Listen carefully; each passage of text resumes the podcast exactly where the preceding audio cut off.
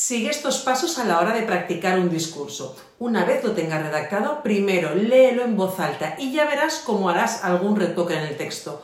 No es lo mismo un texto para ser leído que para ser escuchado. Segundo, grábate un audio, mándatelo por WhatsApp y escúchalo mientras vas en el coche o cocinas. Tercero, intenta hablar por encima de la grabación. Mientras te escuchas, intenta repetirlo.